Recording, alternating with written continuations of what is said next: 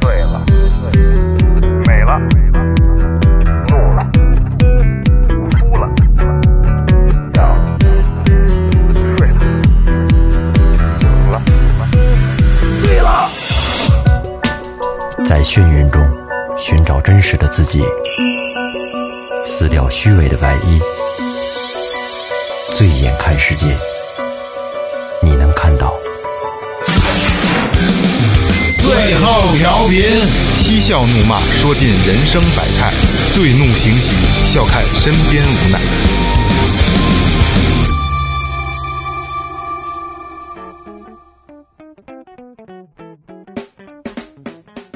听众朋友们，大家好，这里是最后调频之世界真奇妙，我是你们的老朋友萌姐。哎，钓鱼穷三年，玩鸟毁一生，一朝学会狗撵兔，从此踏上不归路。万一恋上鹰，俩眼含泪望天空，玩鸽子就得疯啊！大家好，我是二哥，A K A Second Brother。大家好，我是老岳。雷子，呃，刚才那个开场也听到了啊，我们是最后调频之世界真奇妙，哎这是最后调频新开的一档栏目啊，嗯一个系列栏目《世界真奇妙》都有什么呢？一些奇怪的这个呃民俗文化，对，现象，嗯对吧？故事，然后可能涵盖了很多很多的种类啊，一些新鲜事儿，对对，新鲜事儿，就是大家可能呃，就是多少听说过、了解到，但是可能没没有了解那么深的。对，最后调频把它归拢到一块儿，给大家专门开了这么一档节目啊，一个系列节目。对，非常有意思。哎，对对对，相当于今年的一个算是浅科普吧。浅科普，浅科普，因为最后调频吧，一直做杂谈，所以想做一些让大家有获取更好的一个这个这个谈资的这么一个一个一档节目，好吧？嗯对。呃，其实我们也是研究了很长很长时间，觉得还是挺有意思的啊，最起码对对我们来说都是很大的帮助。呃，那行，那先把咱们的该说的说前面啊。微博搜索最后调频，公众号搜索最后 FM，关注我们新浪微博和公众号。嗯，这公众号里面呢有你们想要的一切，比如我们周边产品，我们的打赏链接，然后我还那个我们还有很多我们这个平时日常发的一些这个图文的东西啊，比较有意思啊，关注量比这个这个大家这个比较喜欢啊。嗯，所以有什么事儿咱们在那儿就可以联系到我们。嗯，来吧，世界真奇妙。好，哦今天咱们说点什么呢？今天咱们说的是外来物种入侵，哎，关于小动物的，小动物的，还有植物，嗯，对，就是可能最常见大家都听说过，比如说后边我们也要聊的小龙虾，咱们就是系统的小龙虾，就比如说还有像什么巴西龟，这些都是对吧？咱们比较常见的都是外来的物种，可能国很内多没有朋友没有这个意识，他们是外来物种，对是吧？觉得平时很司空见惯的东西，对对对，呃，外流不种不重要，重要的是入侵那两个字。哎它对是对怎对么入侵就的？之前没有的这个地方，对，入侵完了会造成什么样的后果？没错，其实其实啊，就是听着咱们说的还比较轻松，实际上它挺可怕的，非常可怕的。对吧？来吧，那咱们走着，对，嗯第一个，嗯，第一个还真的比较常见啊，就是亚洲鲤鱼，鲤鱼就是咱们大鲤子，哎大鲤子。其实鲤鱼真的不好吃，由于它那个肉有股土腥味儿。啊它草鱼刺儿少。哦，嗯对于我这种哎还行吧吃惯了海鱼的人来说，我吃不惯鲤有哎鱼。喂，呃，这个咱们我第一个要讲的是这个亚洲鲤鱼入侵美国的一个故事啊。哦，呃，这个事儿呢是大概从这个上个世纪七十年代开始的啊。就当时这个美国政府呢，就为了清洁水体，嗯，为什么这么说啊？就是，呃，养鱼的朋友特别、特别明白这个道理啊，就是它是水体是一套生态系统，嗯，呃，脏的什么和干净的，然后这菌那菌啊，水草啊，光光合物光合作用才能形成一套完美的这个这个这个这个生态的系统，水才能干净，才能正常的这个饮用啊，还是说是你浇灌啊？这要不然它是它是死水，对吧？所以就这个呃美国呢，从东南亚进口了一些，就是包括这个是当时有这个大头鱼、鲢鱼，嗯就是对对西白鲢哎，白白 鲢，还有草鱼在内的，就是八种。嗯，就总共有八种啊，因为还有几种那个就是不不太常见，还有什么青鱼什么的，嗯，呃，亚洲鱼类投放到了这个美国南部的部分的养殖区，就是湖湖里边，嗯，只只只用了十年，只用了十年时间啊，有一天呢，这个湖区遇上洪水，嗯，把这些就是这个当时里边的这个撒的这些这个净化净化水质的这些鱼，就冲跑了，冲跑对，了冲冲到哪儿飘出来了对，嗯冲到哪儿哪儿哪儿哪儿都是啊。然后并开始大量的繁殖，十嗯年时间啊。亚洲鲤这个东西就是这个大李子啊，是这玩意儿什么都吃，嗯对这个大家杂都食知它道杂食动物对它杂食的鱼鱼类啊，每天的摄入相当于自身体重的百分之四十的水草和浮游生物，嚯，吃吃他妈那么多啊对，吃那对吃的它吃的多，哇，他们长得个儿大的，哎，他们可就最大的啊，就是咱们可能在视频上啊，有的照片猎奇照片上都看见过。嗯呃呃，美国统计是四英尺，四英尺多长？就大概是一点二米，一米多，哎呦嚯，那么一点二大，米，一米二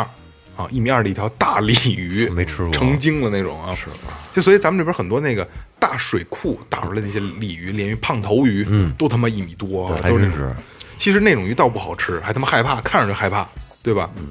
人小时候瞧那《西游记》，奔不爸，爸不奔，不就是那这嗯鲤对鲤 鱼精，对也和那个黑鱼精吗？对，呃，长的长约一点二米啊，体重可达到一百磅。一百磅是什么概念？健身的朋友肯定都知道八啊十，多斤吧，四十五点四公斤，对，八十多斤，九十斤，嗯九十多斤，嗯。然后这些这个入侵的亚洲鲤呢，跟原有的这个美国原有的原生鱼啊，有争夺，开始争夺食物和空间。嗯嗯，对美国的这个就水类的水面的这些这个生态系统形成了巨大的威胁。嗯根据美国早期的一项那个研究结果啊，显示就是在美国境内的这个鲤鱼泛滥成成灾，已经到灾了啊。最具代表性的是俄亥俄州的桑达斯基河以及伊利湖的一条支流。这你想一条支流上成灾是一什么概念？咱们那个视频上也看过，就鲤鱼跳的那个啊，对对对对对。呃，一个有一个很很很耸人听闻的数据啊，在一些美国的这个河流当中，亚洲鲤鱼的数量已占鱼类总数的百分之九十，哎呦嗯哎呦，太可怕了，基本上就他妈是都是它了，太可怕了嗯基本上都是它了。一百条鱼里边有九十条是鲤鱼，是啊，就相当于十条里有九条是，对，基本上看不啊见别的鱼，他是不是也把其他的鱼给吃了？对，它肯定是嗯杂食动物什么对都杂食吃动物嘛主要是它它它它一个占空间，它长个儿大呀，嗯，它吃别的动物吃的东西，它不吃别的鱼，它他妈的抢人食儿没吃准能啊，吃人家的鱼苗，对对对对对生个小鱼苗，对，这美国科学家担心的事儿嗯啊，就是因为这个亚洲鲤鱼生长速度特别快，然后体型庞大，在这个五大湖里边啊嗯是没有天敌的，没有竞争对手啊。他们不仅能吃光这个美国本土鱼类的这个所有的食物，就是他们能他们掠夺者对对对，掠夺者，啊而且繁殖非常快，就是很很有可能会极极快的破坏湖区的生态平衡，甚至给其他这个这个这个生物种群，比如就是美国的鲑鱼，嗯，哎，这灭顶之灾，对于这一些来说啊，生态破坏生态系统了已经，那这个熊就可怜了， 对对，改吃李子呗。里的刺儿多呀，我操，全他妈的扎嗓子上了。呃，这些呃这个事儿呢，引起了不少美国民众的恐慌啊。就一旦这些鱼如果进入这个这个美国鱼类的主要产区，就是五大湖区，嗯，该地的渔民赖以生存的这个捕捞鲑鱼的这些这些渔民啊，就是绝对是一个重大的影响，就是造成难以预估的损失。肯定是，一旦这个亚洲鲤鱼流入几乎贯穿美国的密西西比河，嗯，非常恐怖的一个事儿啊。嗯，你们猜会有多大的影响？就还是像你说的，这是一个裂变啊！我我你我你们可能没有听明白我这个意思啊。流入密西西西比河之后，将会有三十一个州受影响，好像美国总共五十多个州，我操，一半儿多了都。等于三分之二的地方基本上就就就就就已经变成灾了。这很恐怖，这这是一个就跟细菌裂变一样，嗯，真是我不知道你们玩没玩过一个游戏叫《瘟疫》，没有。没有，特有意思，手机就就能有啊，就是但是花钱买没多少钱，二三十块哎，钱他说他给咱们广告费了吗？没有，那逼了他。把把把把公司俩字儿给我毙了。 那个就是就是你制造一个细菌，你一个生物公司，你要做药，然后制造一个细菌，制造一个细菌之后，你用不同的方式，比如鱼，然后就或者水生，然后那个这个哦，就是你培养那个细菌，让对，它往有可能往陆市生，它往是一水个生，啊世界地图，世界地图，然后陆生、水生，然后你你要把这个这个细菌的什么抗药性啊啊啊啊、抗寒、抗抗热，然后你都要培养出来，然后它会蔓延，嗯特别恐怖。那游戏玩的特别恐怖，其实很没没有什么，但是你这特别恐怖，让你觉 得，因为你就怎么能把它带到另一个城嗯市，带到另一个国家？给它扩散出来。哦对对对对，特别恐怖。然后比如你开始可以选什么候鸟，候鸟的话，你可能哦，嗯就会在比如说禽流感就是大陆型的这这这这这种这种板块里迅速的蔓延，嗯，特别有意哦思啊通。过不同的载体，然后去对传播这个病毒，对对，特别有意思。所以这这个刚才我说这个就跟这个有有一点像啊，嗯因为它是一个一个裂变。是，如果流入密西西比河，那斯美国将会有三十一个州受到影响。我操，那你说他怎么能保证那么点儿那小鱼苗他不让它游？对呀这谁他妈看得着对啊呀？有招儿，应该是有招儿。所以我个人觉得啊，可能现在已经出现，只不过还没到泛滥。就是早点晚点的事对儿。啊对对对对。然后美国农业部呢，这官网甚至提醒美国市民不能持有活的亚洲鲤鱼， 等于就是这他妈是已经算是这个这嗯个危险物种了。嗯吃又吃了它呀，美国人不吃这个，他不吃带刺儿，美国人不吃这个，嗯，因为这是一习惯问题，后边咱们说啊，嗯啊、也不能携带大李子这种鱼啊跨州，嗯，连州都不能跨，就像他妈的外来物物种，咱不能进入国内似的，哦就像我后备箱我他妈拉几袋儿锦鲤送，绝对不行送人去，可能枪那毙给你啊毙了就毙啊了，当时给毙，薅头发毙。直接从上头连车都炸。哎，人家说了啊，已经死亡的亚洲鲤鱼也不能扔进新的水域，没准肚子里有卵，呃对对对，可怕能肚子有籽，对，呃，甩子，我操，到这份儿上了，都死了的都不行。啊呃，部分的这个鲤鱼啊，已经迁移至了一些就是非常大的河流与湖泊，比如说这个伊利诺伊州的这个伊利诺斯河，这是一个大的，这是比较大的啊。密西西比河已经发现了这个已啊，我已经发现了亚洲鲤的这个踪迹了啊，就是也就是这三十一个州这个受受影响的这个这这这条河，虽然还没有大面积入侵的证据，但密西西比河流的这个这个这个流河流域的这个生态系统面临着越来越大的威胁。嗯，这个很真的挺恐怖的啊。哎，这我我这正好聊到这儿了啊！嗯这刚才雷哥也提醒我要普及一下五大，就是北美这个五大湖的这个这个这个这个理念、这个概念啊，这个这个东西为什么它很重要啊？嗯为什么那么恐怖？是吧嗯哎，对对对，因为这个北美五大湖啊，是世界上这个最大的淡水湖群，就是美国呃呃北美洲的这个苏必利尔湖、密西根湖、休伦湖、伊利湖和安大略湖这五个基本上就是相连的湖泊的总称啊，嗯叫五大湖，约占全世界淡水总量的五分之一。这是一个非常庞大的量啊，所以说这个，所以他们就是会担心这个东西啊。嗯呃，接着往下说啊，这个大李子的事儿啊，呃，这个当当初这个美国引进这个亚洲鲤鱼的目的啊，是为了对这个工业化造成的这个水体污染哦啊做做治理。所以美国人认为，就是就是这些这些鱼是受过工业污染的，所以他们不不会吃。嗯嗯，所以他们就就就就就不会考虑说，哎，鱼多我去吃它吧，明白吧？不光是刚才咱们说的，就是美国人不吃不爱吃带刺儿的，对，嗯这也是其中也原因一个啊。然后咱们就不要以为就是美国就没有污染，其实他们对土地和天空的污染丝毫不比咱咱们国内少。哎，对对，他们工业大生产的时候就是很严重。对美国人就是不吃亚洲鲤鱼啊，也正是因为他们意识到了这个河流污染的严重性。嗯，可能呃，中国人现在已经开始意识到，就是污染对我们的今后要造成，因为可能就是这个就是雾霾这个这个事儿闹的对前几年，对对吧？哎对生态环境的影响很严重。美国人可能就是相对比较早的认识到了这这个事儿啊。然后还有一个比较有意思的事儿，我想问你们啊，就是因为肯定美国人要对这个东西要求比较严格啊。嗯。呃，有一个数据，一一个数啊，大家猜一下，美国人治理鲤鱼花了多少钱？得得几亿吧？得几十亿吧？你看雷哥，上百亿，一百八十个亿。哎，有哦了有了，但成效甚微。我啊去，它的几种方法啊，一呃，第一种就是隔绝水体，嗯，就是将亚洲鲤鱼和比较多的水域和其他水域隔隔起来完全隔开啊啊，防止它们这个泛滥。但是很多东西我觉得还是避免不了啊。它该甩子还得甩子， 对都通着，问题是。然后也有很多地方呢，将这些淡水鱼捞出来，呃，也有很多地方啊，将将这些这个鲤鱼啊捞出来，晒干、嗯掩埋，然后做做这个饲料。哎，啊，这是个招儿，这是个招儿。嗯，还有一些比较有经济头脑的美国人啊，这个比较逗啊，将这些淡水鱼捕捞出来之后冷冻处理，然后将它们运往中国销 售。有意思，刚才为什么说特别逗呢？啊，嗯，就是。没有意义。第一啊，这个鱼一定要检疫过关，这非常麻烦，而且可能费用相对嗯比较高。第二个呢，就是出口转内销了，价格太高，中国人不买。嗯那肯定是对啊啊，还有一个问题，中国也不缺鲤鱼，，啊对呀，所以它卖过来之后，它虽然多，它卖过来，它它它它还有运输成本啊，还卖不掉的。对，它卖是啊它卖不掉，所以 跑了中国来卖亚洲大鲤鱼，他应该上 中筹，中国卖丝绸来。卖茶 叶。对 对对对，没错。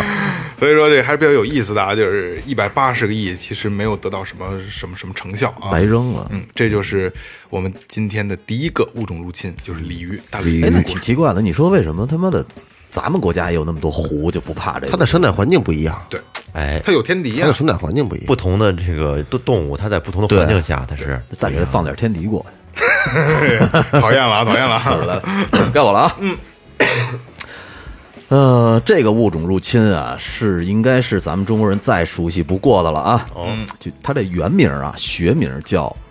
克氏原螯虾。啊，这就是小龙虾，哦对，嗯其实就是小龙虾马或者小叫马小。嗯，咱们是是这样啊，因为他侵占中国、侵略中国、入侵中国，我觉得做不到，所以咱们先聊一聊他是怎么入侵欧洲的。好，这东西呢，到底是什么时候入侵到欧洲的？现在已经没有特别详细的这个线索可以追溯了。但是啊，据说它原产于是墨西哥。啊，唯一人们能知道的呢是，呃，小龙虾。呃，是因为当年欧洲他们是海运嘛，嗯，就特别是荷兰，他们的海运是非常发达，就是因为他们这个世界航运的系统，把这种生命力特别强的生物从美国啊顺着这个货船带到了欧洲，而且是带到了欧洲当年。呃，最强的一个国家是荷兰，嗯，这不是故意带的吧？嗯，具体是什么应该不可追是溯了，已经对，它对，它就即使不故意带，可能带过来两只也也呃够水产啊了之类的，没错。呃，而且呢，他一到了荷兰以后呢，就是在他们的这个阿姆斯特丹啊嗯和鹿特丹这附近，就找到了一个特别舒服的属于自己的栖息地，哦然后就在那儿生活下来了。嗯没了，对，而且呢，说今就是现在啊，你去阿姆斯特丹去旅游的这些人，还能从运河的船船上的时候，你就可以趴着那个船帮往里看，嗯你就能看见水底有潜伏着密密麻麻的很多小龙虾。 哦，还是能看得见的啊，而且呢，相当难以控制。呃，为什么说它这是入入侵呢？就是对于这个荷兰来说，因为他妈的这个小龙虾特讨厌一个点啊，他们爱打洞，特别爱打洞，然后经常呢会在这个湖岸和人工构筑的堤坝的这个地基上去打洞。但是你对于荷兰来说，荷兰是一个低地国家，嗯，因为它它是低于海平面的，它周围是有一圈堤坝的，嗯，你如果要是被这个他妈小龙虾哦打穿了把它的堤坝给打穿了，那淹了对，那就太可怕了。而且呢，就是海水灌进来不说啊，还会影响到他们正常人的这个淡水的饮用系对统，对对都会受到影因为会响。这是肾嘛，对然后呢，为了应对这场危机呢，其实荷兰政府想了很多办法。当年，嗯，他们想了一个，当时想了一个特别傻的办法，就是说你们去捕捞吧，捕捞完了我们政府来收购。嗯，但是呢，好多人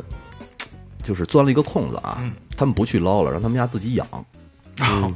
养完了呢去交给政府，这多省事儿啊！对哦，然后就发现他妈越来越弄越来越越多多，越弄越多，这种繁殖快好养活，就是啊。然后最后呢，这个荷兰政府也没辙了，他就冒着违反欧盟的有一些规定的这个风险，允许民众去捕捞并且贩卖。哦，对，就是我我们政府不收了，但是你们可以捞捞完了以后，你们爱卖到哪儿卖到哪儿。嗯，结果这个方法起到了一个挺大的作用。嗯啊，但是刚才那条规定为什么能在荷兰实施迅速的实施呢？就是因为他们家在四百年前，你想东印度公司就是他们的，嗯，等于是他们当年创造的商业规则。有渠道，对，就是所以他们就是创立一个东西，创立一个规则的话是非常快的，非常立竿见影的。但是在很多欧洲的其他的国家，因为有各种利益利益的团体和道德的牵制，就大大影响了他们出一条规定去控制这个物种入侵。嗯，这是挺可怕的。比如说，在德国，呃，德国政府呢，其实最开始想应对这个小龙虾的时候呢，是呃往这个河里边放鱼，然后想用鱼去吃它的那个龙虾卵呀、或者小龙虾之类的。结果发现那鱼没用，然后被龙虾给反杀了。 到处都是鱼骨头，然后让这个这龙虾越养越肥。龙虾成他们的天敌了。对，是啊，然后说这他妈怎么弄啊？说要不然咱们咱们研究点什么这个生物的毒药之类的， 倒到河里头看能不能把这龙虾给毒死。那对环境污染也比较严重。发现也没用。说这个这种毒药啊，试了很多种，一旦投放了以后呢，不仅小龙虾没控制得了，然后呢，很很多水体里的别的小生龙物虾还非常爱吃，啊，就是啊，然后就嗝屁了。它生命力太强了。是在就是啊，在二零一五年之后，到了一个什么状态呢？就是你在德国柏林啊，嗯这个城市的水边上，你会发现满街爬的全是小龙虾。哦，这么好，这个对对，很可怕。就是你开车过去，压的满地都是龙虾尸体。咯吱咯吱的，呃，最后实在是不行了。二零一八年五月份的时候呢，经过了多次的立法讨论和食品质量的听证会，嗯，然后呢，德国的部分地区终于同意了说，天然水体中自行繁殖的小龙虾，你们可以以渔业公司的这个形式去捕捞，嗯，捕捞以后呢，可以上市销售，嗯，但是销售给谁他没说啊，当然呢，就是在卖之前，德国环保部肯定是对这些小龙虾是验明过正身的，啊，并且证明了说这些小龙虾，呃，没有什么会导致食品中毒的物质呀什么的都不会有。可是这个很逗的是什么呢？在它的这个德国的邻居法国，嗯，和北欧的一些其他的小国，其实在很早以前就有吃小龙虾的传统。哦，他哎他们怎么吃啊？只不过咱们不知道。你看啊，法国厨师呢，对小龙虾的做法呢，就跟做蜗牛似的，一般焗它有焗，它带着壳，跟白酒一起煮或者是焗烤。嗯，应该不难吃，但是据说啊，说比咱们国家那个马小吃起来健康，而且最大程度的能保留它的原味儿。嗯，哦啊，它的那种做法。然后瑞典人的做法呢，是用盐水、洋葱跟其他一些香料，然后煮煮熟了，最后一步呢是放到他们自酿的黑啤里边冷冻。嗯，冰凉凉了以后呢，然后说吃冷的那个小龙虾。冰鲜的。对，冰鲜的，嗯一如既往的就是那种瑞典的黑暗料理的那种那种奇怪味道。嗯特别逗的是，在瑞典的时候呢，因为他做的太牛逼了，嗯然后好多这个欧洲邻国的人都来瑞典去吃这个小龙虾，结果一度濒临灭绝。嗯我操，在他们国 家，然后以至于呢，政府必须要出很多相关的规定，就是说，只有捕捞季的时候你们才能捞小 龙虾，然后平时是不能捞的。赶咱们国家了。对啊，所以很逗。然后呢，说在呃被翻译过来了啊，说在瑞典当年流传着一句话，说饭后一只小龙虾赛过半夜不回家。这东西得多好吃啊！ 我操，对你对于他们来说可能就挺好吃的。不都说小龙虾身体里有很多重金属元素超标，还有谣传说是那个已是清理什么下水道、不是尸体的什么的，这是谣传吧？谣传谣传，因为是这样啊，就是小龙虾必须是特别干净的水体，它脱壳再快，对嗯哦嗯要不然它是不脱壳的。虾养嗯过虾的朋友都知道啊，虾的脱壳，节肢动物都脱壳，因为它就比如这胳膊断了，嗯它再再脱一次壳，它还能长出来。嗯，呃，虾这个东西啊，对水质要求极高，特别高对可能小龙虾可能水在脏水它能活，但是它不脱壳，它不生长，它它不。长，哦，而且为什么会有一个谣传说大家吃他妈的重金属，吃这东嗯西，吃下下水道呢？虾都爱钻泥，嗯爱钻泥钻这个阴暗的地方，所以说就是大家觉得，哎，它吃的可能都是他妈沉底儿的脏东西。虾米吃滋泥嘛。对对对，大鱼吃小鱼，小鱼哎，吃你虾说米，这虾米吃自己。哎，你说这小龙虾跟那就是大龙虾是不是一个品种不是一吧？品种啊，它 你是你是开玩笑呢不 吗？但是长得一样。是对，长了一个是淡长得水，一个是对呀海水。你不它吃海鱼长大的吗？不是我跟你说啊，可能我是我海水里没有小，我们那儿没有小龙 虾。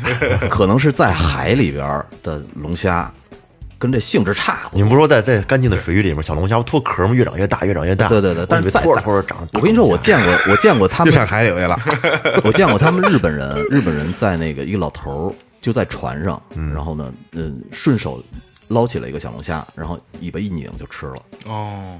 那就肯定是水体相当干净，对对嗯，但是肯定还是有寄生虫啊，对对对对对必对，须弄熟了，煮煮熟了再没吃。错没错，这个 OK，我这个跟这我我刚才刚才二这个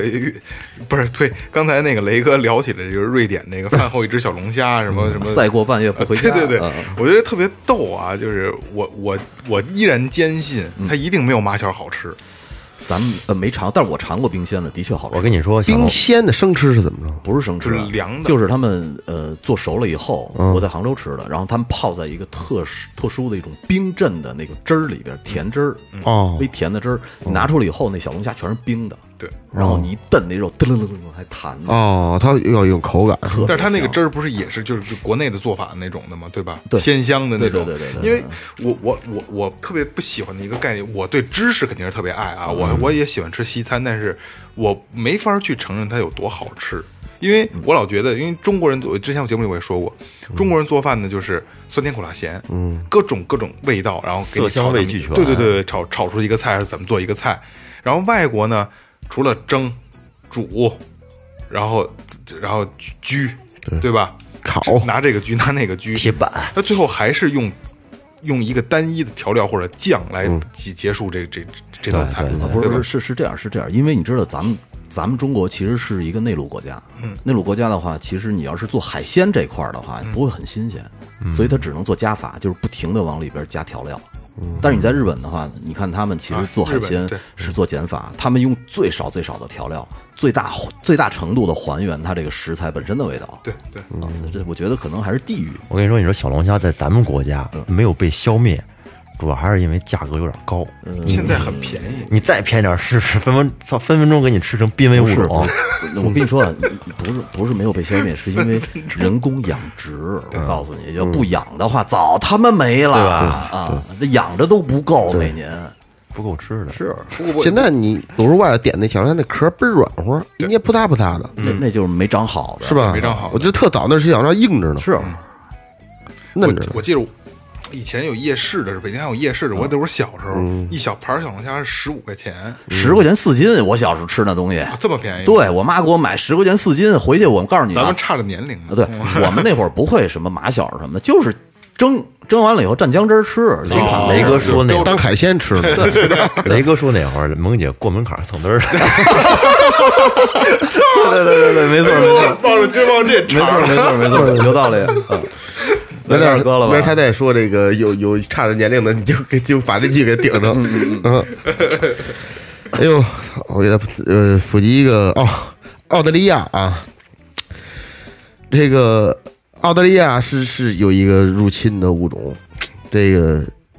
兔子，哦，可爱的小白兔。对兔子，肯定不是白兔，对，先说一下这个澳澳大利亚，就这个大陆这个分裂的时候呢，它是非常早的，而且呢，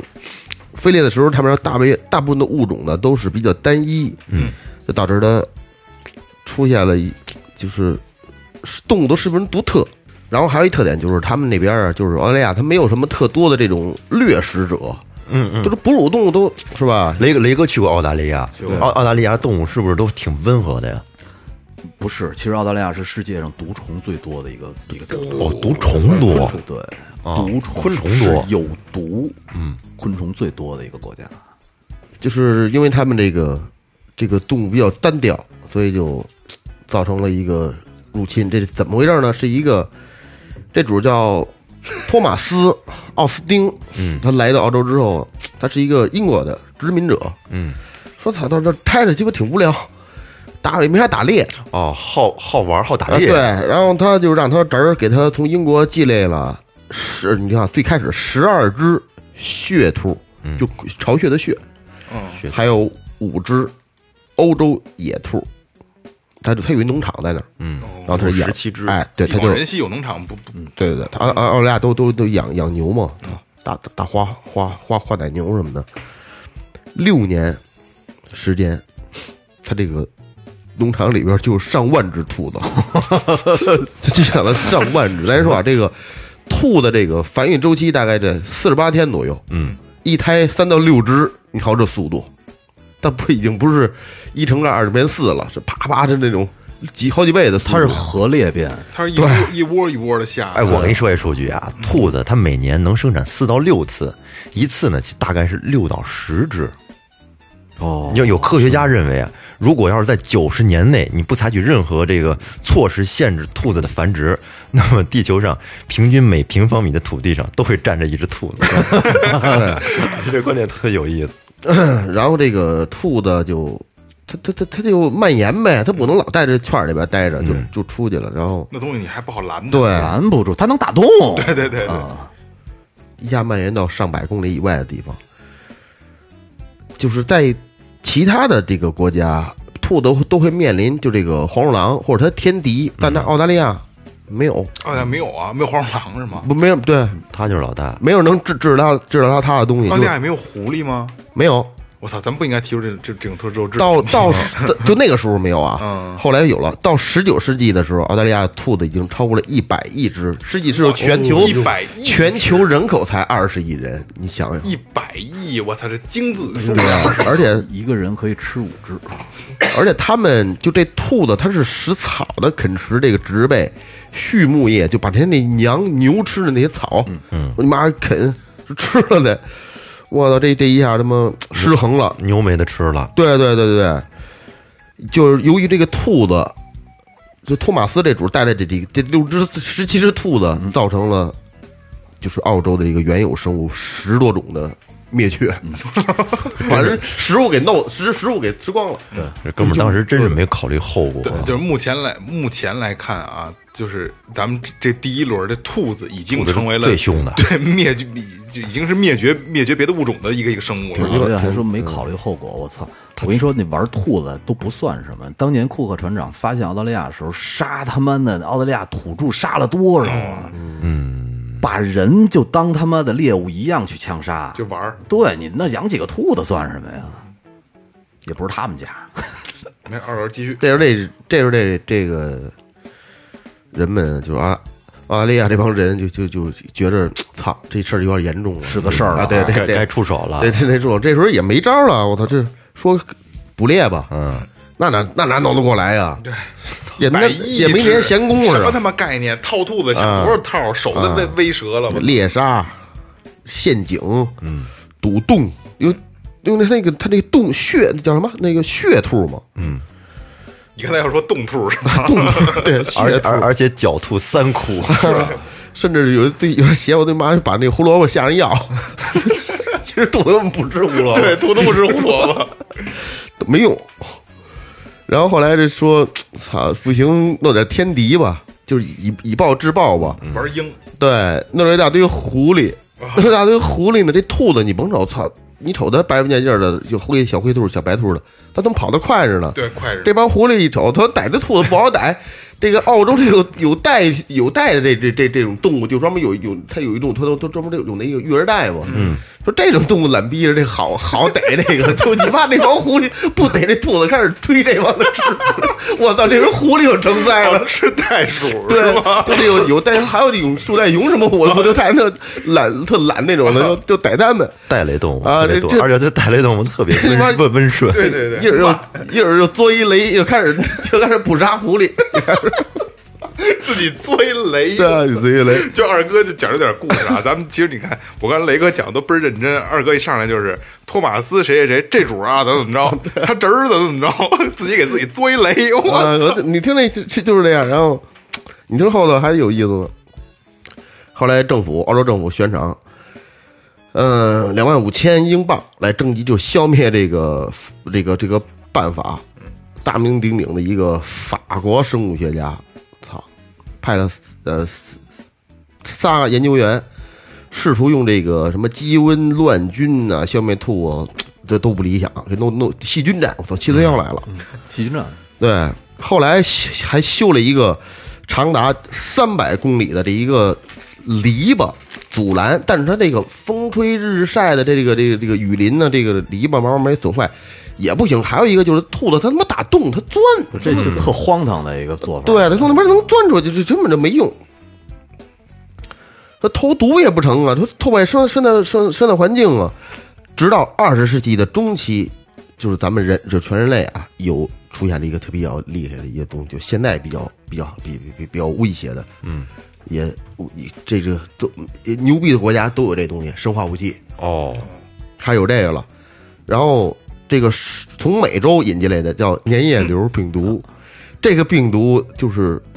天宿，就是这个美洲兔，弄完之后致命，哎，你说这完鸡蛋巴了是就一物降一物啊！对操了！感染之后百分之九十九的都歇逼，哦，没戏。五二年估算，从古就一五二年啊，我根据生物学家估算，大概已被消灭全澳洲百分之八十到百分之九十五了哎。呦，那还挺成功的。，行，啊对这但个是招儿管用，但是留下的那一批就是带抗体的，就是最牛逼的。哦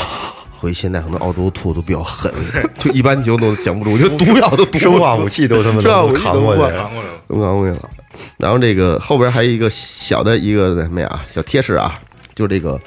兔子，咱咱这边也有养养过兔子吗？养过，死了八只。家兔，养过，不是吃屎都长那玩意儿，不不不我养兔子不好死养养死了是吗八只。嗯，你听我说啊，这个拉稀拉的， 兔子就在这，比如说你下了一窝小兔，最好是不要去碰它。嗯，如果你一旦你你你摸它了，或者你手上有什么味儿，你沾到那个小兔身上了，我兔妈妈就不要它了吧？就吃了，咬死，我操，是吗？对，咬死吃了。不能沾上人味哎，儿。对他不要了，这孩子，这真他妈小小阴家伙。然后怎么破解呢？拿这个，他拿这个尿，拿这个就是小兔的尿或者大大兔的尿抹在身上，把这味儿给它压过去。我以哦为滋它呢，拿你的尿是吧？我 大兔子更不行了，你妈这孩子可不脏，太脏了，呛死了成他妈黄兔了都，我操，有点上 火。哎你知道你二哥刚才说那个黏瘤病毒，嗯，我我特早以前，呃，十几年前吧，我们家闹蟑螂，后来就是呃，农科院的一个老师，嗯，是我我们的一个也是一朋友，他给我们推荐了一个药，呃，叫什么什么什么什么，那药现在可能没有了啊，就是他们农科院自己内部做的一种药，呃，那个药就是里边有一叫叫那个绿将军，是一种菌，嗯，然后说那个携带很多个孢子，嗯，只要你你撒在那个那个蟑螂出现的周围，嗯，然后蟑螂只要蹭上那个东西以后，它就会在它们的族群里传染，哦，传染完了以后呢，你过一段时间你会发现那个蟑螂是一个什么状态呢？就像木乃伊似的，就是被一圈绿绿色长毛的东西给糊起来了，就哇哎呦，对，就全就成一个小木乃伊了。嗯然后你你就会陆续发现你们家有那些小木乃伊出现，小多鸡巴脏！啊，对，但是他那啊那你个必须对人没弄事它呀儿，然后就你们家永远不会再有这东西了，嗯 特哦还真管用没了，这这这瞬间就没了生化啊武器，，就可能也不是瞬间，几个月吧，嗯就没了， 听见了吧？想买这种药的，联系最后调频。 没有了。我前段时间查过，那谁那个断货那了嗯个树文儿哦树文儿想要，后来我查，之前查时候有，后来再查就没有了。哦我觉得可能这种生物的东西卡的还是严。你再过段时间，你给树文哥发微信，树文哥，我这身上长绿毛了。 我找着这药了，没弄好，弄一身。 哎，岳会计，我说的这个啊，是在夏天的时候，最让人愤怒的昆虫是什么呢？苍蝇、蚊子，对了，萌姐答对了，哦蚊子。蚊子我操，这他妈苍蝇没那么讨厌，蚊子才讨厌呢。苍蝇没那么讨厌，行，但是这蚊子里面最让你觉得恨得慌的是什么蚊子？什么样的蚊子？黑黑色花蚊子黑色白斑点的那大花个蚊黑白花纹对的对那对对种对蚊子。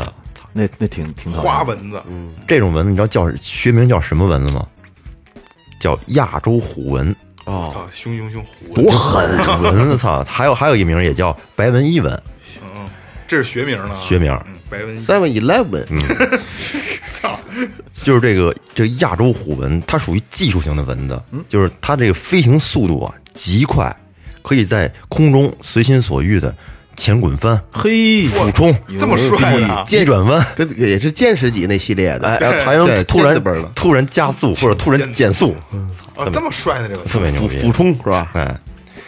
这个亚洲虎纹它原本呢是产于这东南亚地区，热带的，对，嗯它但是现在它们的足迹已经遍布全球七十多个国家，嗯在热带、亚热带和温带地区，咱们都能见着它们。全球好像总共就七十多个国家，全球除了南极洲以外，其他所有大洲都有。正因为这种蚊子它这种强大的扩张和适应能力，这国际自然保护联盟物种存续委员会的入侵物种专家小组就将这个，呃，亚洲虎纹列为世界百大外来入侵物种之一。哎，我哎怎我么我什么部门都有，我插一，对对，我就要说这，我插一句啊，存续这两个字儿今天老岳说叫什么物种存续，物种存续对对吧？嗯，在之前我活三十多年了啊，就听说过婚姻存续，啊没听过别的存续期间，啊，婚姻存续，对吧？还真是没听过别的存你续。说那是嗯婚姻存续期是吧？对对对对对，啊对，有这么说婚姻存续期这说法，这是我第二次听见用在别的 后边儿。物种存续委员会。嗯，这种蚊子它和其他蚊子也是一样，这个嗯，发育为完全变态发育，哇，怎么叫变态法呀？ 形态这形态就从跟小到我大之形前态不一样。之前说过中国乒乓球日本分级，大魔王级、地狱级，啊张玉宁，那不是那个那叫什么来着？张张张张张张怡宁张张怡宁，哎，是叫张艺对谋吗对，张怡宁啊，张怡宁，张怡宁啊嗯大魔王、地狱，然后张怡宁，它的这个成长过程呢是这样：雌蚊子将这卵先产在水里嗯边，然后它们这卵啊是黑色的，跟那个小纺锤一样。嗯一只雌蚊子一次可以产一百余枚卵，这个卵经过三到五天就会孵化出孑孓，三到五天就出来了，就出那就出那个我知我知道，小小虫子跟水里能蹦来弹蹦来弹蹦去的小区哎，能弹的那个东西，然后再经过八天的时间化蛹，然后蛹再过两天就能羽化成成虫。哦，就是这个亚洲虎纹的生存能力啊极强，它在美国又是说美国了，在美国胜过了当地的蚊子。它们带来的最可怕的问题呢，不是说咬了痒痒，而是说它能传播重大的疾病。这也太讨厌了。这个哎这，个传播病毒，你比如说这种蚊子，主要就是传播这个一种叫登革热病毒，哦知道这听病过毒听哎说过啊和这个东部玛瑙炎，而这些病毒在当地的蚊子是没有办法传播的。嗯，而且这种蚊子它只有雌性的才会吸血，而雄性的呢，它是吃这个植物的枝叶，哦，吃素。别的蚊子也是啊，是吗？是啊。为什么说那个嗯有的时候打那个蚊子的时候说得又打死一个蚊子妈妈？就是公蚊子都是不吸血的。是吗？对哦，吃动靠靠靠吃素吃我植物我我没查过啊具体，然后他们就是说说这个雌蚊子吸血是为了抚育宝宝，然后说是一种母爱嘛，以前就是影射。嗯，但是具体为什么我我我没查过。啊。所以说，这个美国的蚊虫控制协会将这个蚊子评为了世界上最危险的动物， 这个绝对不是说危言耸听啊。嗯根据世界卫生组织的数据显示，每年全世界来自一百二十八个国家的三十九亿人都面临着登革热病毒的感染风险，每年约有五十万人因患登革热需要住院治疗，而且其中很大一部分是儿童患者。哎呦，而且这里面有百分之二点五的感染者会有死亡的风险。就是那些穷国哈、医疗条件不好的那种国家它，主要是什么呀？它这种疾病到目前为止没有疫苗，也没法治愈，啊，登革热不能到治现愈在还是不行吗？吗？不能治愈。我操！而且这登革热的主要传播者就是这种亚洲虎纹。哦我靠，这挺他妈可怕的。你说起这个蚊子呀，我想起来，就是夏天在我们小区的时候，嗯，我们小区不是植物特别多吗？嗯，呃，那会儿装修的时候，他们卸沙子，我就在那个台儿上等着。我知道这个那蚊子多那会儿，然后我就往胳膊上喷花露水，嗯，喷到到什么程度呢？就是喷的胳膊上是一层水了。然后那蚊子照样往上落，照样吸我的血，哎，就是我看完嗯凶成这程度，我操是是那个是是这虎纹吗？就是这个呀！而且我白告花诉的蚊你。子，就是花蚊子，是往脑袋上撞，往脸上撞的那么一个状态，我们小区这蚊子也特多。他根本就不挑剔，是摁上这一嘴。就是啊，我太可怕了。听完这个，我觉得真是操，咱们现在能平平安安的坐着录音，真太不容易了。我记着当年咱们拳馆在在在那个学校里边的时候，嗯呃，秋天就是秋就是蚊子最后一茬儿的时候啊，嗯逮一口是一口的时候啊，在外边聊天儿，二哥你记得吗？对，没有你你感受不到蚊子说在你旁边飞，他们都是你看得见蚊子的这一一宗一宗的嘛，就是，日就碰你一下就一包就一包，碰你一下就一包。而且这种蚊子，它不，它不跟不不跟那普通蚊子似的，咬上是一个小包，你你对你快快什么，没多长时间下去了，它这种蚊子咬上之后它是肿，是，而且那感觉是属于那种胀痛、痒胀痛。我呼吁一下，我呼吁一下啊，你就是如果真是有有干物业的兄弟啊，嗯，您买一个那个烟雾机，因为我之前见过一个小区，就是北京市的一个特别好的小区，嗯，人家每年到入夏之前，都要拿那个烟雾机，就是是敌敌畏和柴油混到一起，放到烟雾机里，然后所有的下水道全部要喷一遍，就是拿烟雾喷一遍，整个熏一遍。嗯，然后呢，花草树木里边，但是人有有有那个合理的比例嗯啊，也整个喷一遍，就会小在小区里贴公示，你们把窗户都关上，嗯那小区小区就腾云驾雾了。然后呢，很久很久都没有蚊子，哎呦，那真哦挺好特 的，特别好。这今年夏天，尤其我遛狗，感觉特别感触特别深。今年尤其挨蚊子咬的是最多的一年下水道里蚊子特别多，它们都藏那里边儿。但是你每年能杀一次的话，其实能管大用。哦就是杂草这种地方出出的特别多。咱们最早录过那个《监狱风云》那个，嗯，老张他们那时候在干活的时候，比如有人犯错误了，嗯，不打你，拉出去绑旗杆上，夏天往旗杆上一绑，就咬你。嗯第二天早起人胖一圈儿，我操，这脑袋都大了。没这咬花蚊子叮没咬死我操，真他妈！而且它不，能挠啊，能挠吗？绑着呢，旗杆上绑着呢。多次直打酷刑，这是。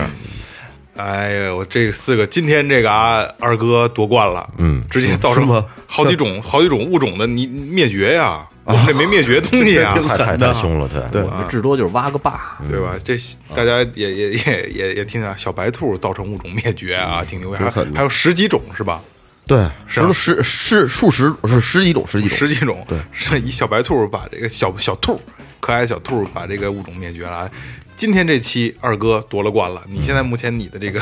这个迫害性最大，对，破坏性最大，最混蛋的就是你。 啊，呃，今天这期时间差不多了，嗯，然后外来物种入侵呢，我们再给你做一期，好吧？嗯还有更精彩的，好吧？就是因为因为都是很常见的，对，嗯还挺有意思的。我不知道，就是我们新开这档节目，你们。会不会能得到一些知识啊？应该是能，我觉得挺有意思的。这挺好玩的。不知道大家爱听不爱听？肯定爱听。最后调频嘛，最后出品必属精品。这真是 哎，开玩笑，开玩笑啊。那行吧，那就这样，好吧。咱们然下后期，然后我们接着做，好吧？OK，嗯，这里是最后调频之世界真奇妙，我是你们老朋友蒙姐。拜拜。拜拜。